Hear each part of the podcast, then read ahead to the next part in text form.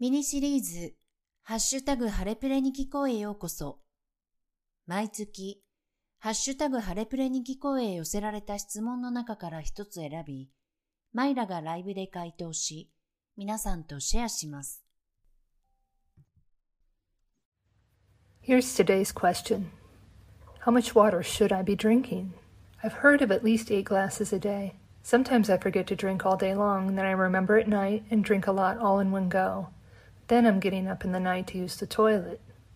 I notice my skin and hair are increasingly dry and think it might be because I'm dehydrated. 今日の質問です。水はどのぐらい飲むべきですか一日に少なくともコップ8杯と聞いたことがあります。時々一日中水を飲むのを忘れていて、夜になって思い出し、一気にたくさん飲んでしまうことがあります。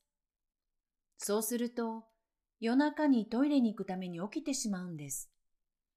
肌や髪の乾燥がひどくなってきたので、脱水症状かもしれないと思っています。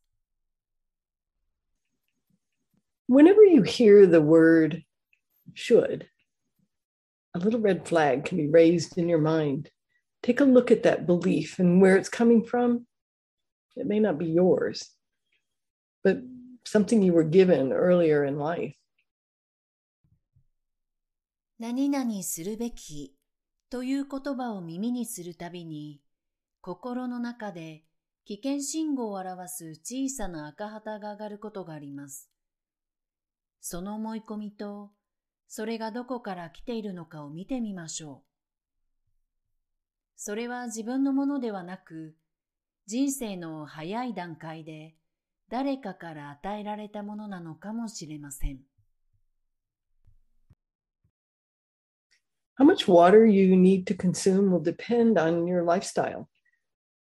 If you live in a hot environment where you're sweating every day or doing physically demanding work, perhaps you're in an environment that's artificially dry, such as an office with central heat and air conditioning. Or you live in an arid location, such as a desert in Arizona. 水をどれぐらい摂取するかは、あなたのライフスタイルによって異なります。毎日汗をかくような暑い環境に住んでいたり、体を酷使する仕事をしていますか？セントラルヒーティングやエアコンのあるオフィスなど、人工的な乾燥を招くような環境にいるかもしれません。あるいは、アリゾナ州の砂漠のような乾燥した場所にお住まいでしょうか Hydrating yourself is something that comes naturally when you aren't rushing through life or caught up in your mind being somewhere other than where you are in your body. The body naturally gives cues when it needs replenishing. Think about that. 水分補給は人生を急いでいたり、自分の体とは別のところに意識がいっていたりしない限り、自然にできるものです。体は水分補給が必要な時に自然に合図を送ります。考えてみましょう。And we don't need to wait until we're dying of thirst. If drinking water doesn't come naturally to you, then work with drinking about a half a cup or about 115 ml of warm water every hour. And that's for a moderate environment, for moderate activity. You know, you could uh, fill a thermos with hot water in the morning or you can take that hourly opportunity to stand up and have a stretch. You could also then take 12 conscious, slow, deep breaths and then smile to yourself while the kettle is warming up. 喉が渇いて死にそうというくらいまで待つ必要はありません。温暖な気候の地域に住んでいて、適度な活動をしている方は、 水を飲むことに慣れていないのであれば、1時間に1回、コップ半分、115ml のぬるま湯を飲みましょう。朝、魔法瓶にお湯を入れておき、1時間おきに飲む機会を利用して立ち上がり、ストレッチをするのもいいでしょう。そして夜間のお湯を温めている間に、12回意識してゆっくりと深呼吸をし、自分に笑顔を送ります。The temperature of water is important. Cold water and even room temperature water will extinguish Agni, your digestive fire. Ideally, it would be a little warmer than body temperature. 水の温度は重要です。冷たい水や常温の水でさえもアグニ、つまり消化の火を消してしまいます。理想的なのは体温より少し高いくらいの温度です。I had a client who was experiencing some really unpleasant symptoms that seemed like they were related to menopause. And yet she'd been moving into it very comfortably.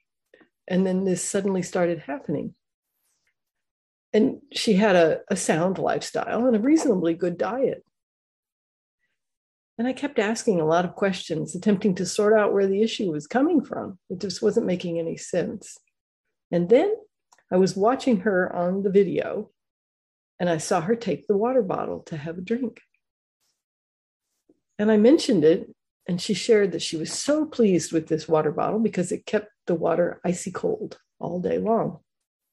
Aha, that was it. I had her switch to warm water only, and her symptoms went away. And she continued with a very comfortable menopause. あるクライアントは更年期障害に関連すると思われる不快な症状を経験していました。快適に更年期に移行していたのですが、突然この症状を感じ始めました。生活習慣はきちんとしていて、食事もかなり良い状態でした。私はいろいろと質問をして、その原因がどこにあるのかを見極めようとしました。ビデオで彼女と話をしていると、水筒に水を入れて飲んでいるのが見えたんです。そのことを聞くと、彼女は、この水筒は一日中、氷のように水を冷たく保てるので、とても気に入っている、と話してくれました。ああ、これだったのか、と思いました。お湯のみに変えてもらったところ、彼女の症状は収まりました。そして彼女は快適な更年期を続けています。So this this trend of carrying around a water bottle and sipping it all day long, it's become a bit like a nervous tick or a, or a baby bottle. It's really not a good idea. you know, when water bottles became fashionable, we didn't allow them in the sadhana room at Halepule. And many people were shocked that we didn't allow the water bottles at their side during their yoga practices. You know, drinking water throughout asana or during pranayama and meditation is not supportive to your body or to the practices. 水筒を持ち歩き、神経質な癖や 哺乳瓶のように一日中ちびちび飲むというこの風潮はあまり良いことではありません。水筒が流行り出した時、ハレプレのヨガを行うサーダナルームでは水筒を禁止しました。多くの人がヨガの練習中に水筒をそばに置くことを許可しないことにびっくりしました。アーサナ、プラーナヤマ、瞑想中に水を飲むことは、体や実践の助けにはなりません。It's good to pay attention also to the quality of the water. Avoid tap water that you aren't filtering yourself. And in many locales, it also it contains fluoride as well as chlorine and some other chemicals. And if you live in the city, the water coming out of the tap, if it's uh, processed surface water, then it can also have a lot of medications in it, which is probably not something that you want to consume. Ideally, spring water is really the best if you have a source available to you. And then otherwise, you just need to do the best you can, but be informed of what some of the concerns can be. 水の質にも気を配りましょう。自分でろ過していない水道水は 避けてください。多くの地域で水道水にはフッ素のほか塩素やその他の化学物質が含まれています。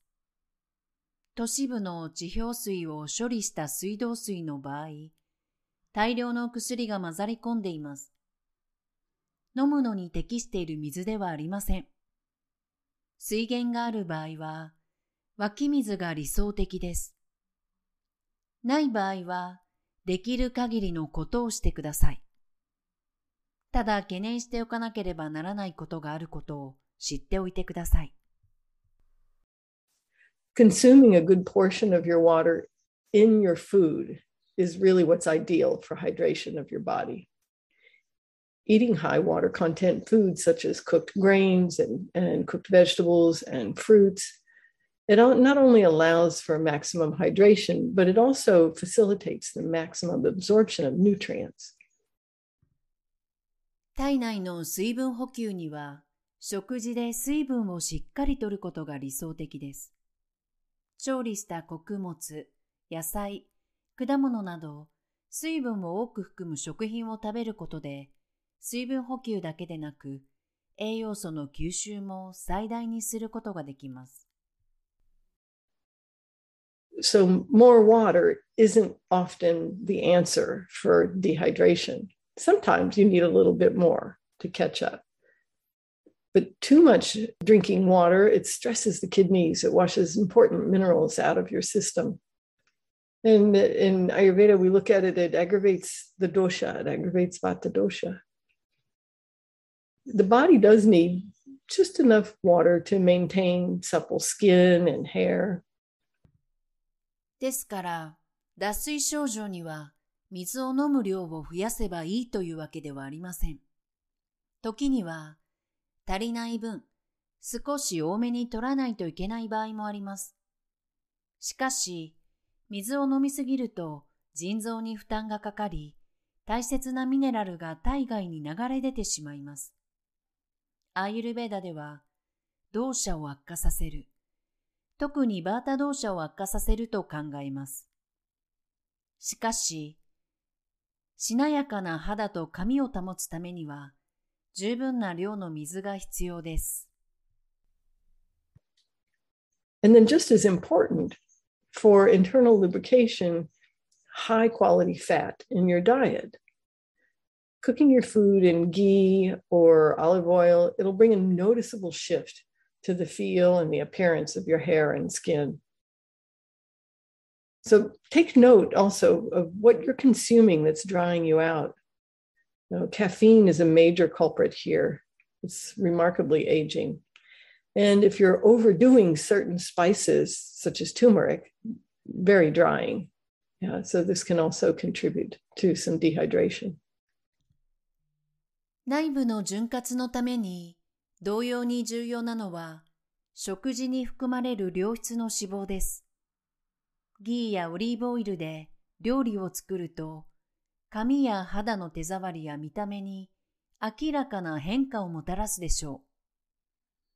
あなたが摂取しているもので乾燥させているものに注意をしてください。カフェインは乾燥させる主要な原因です。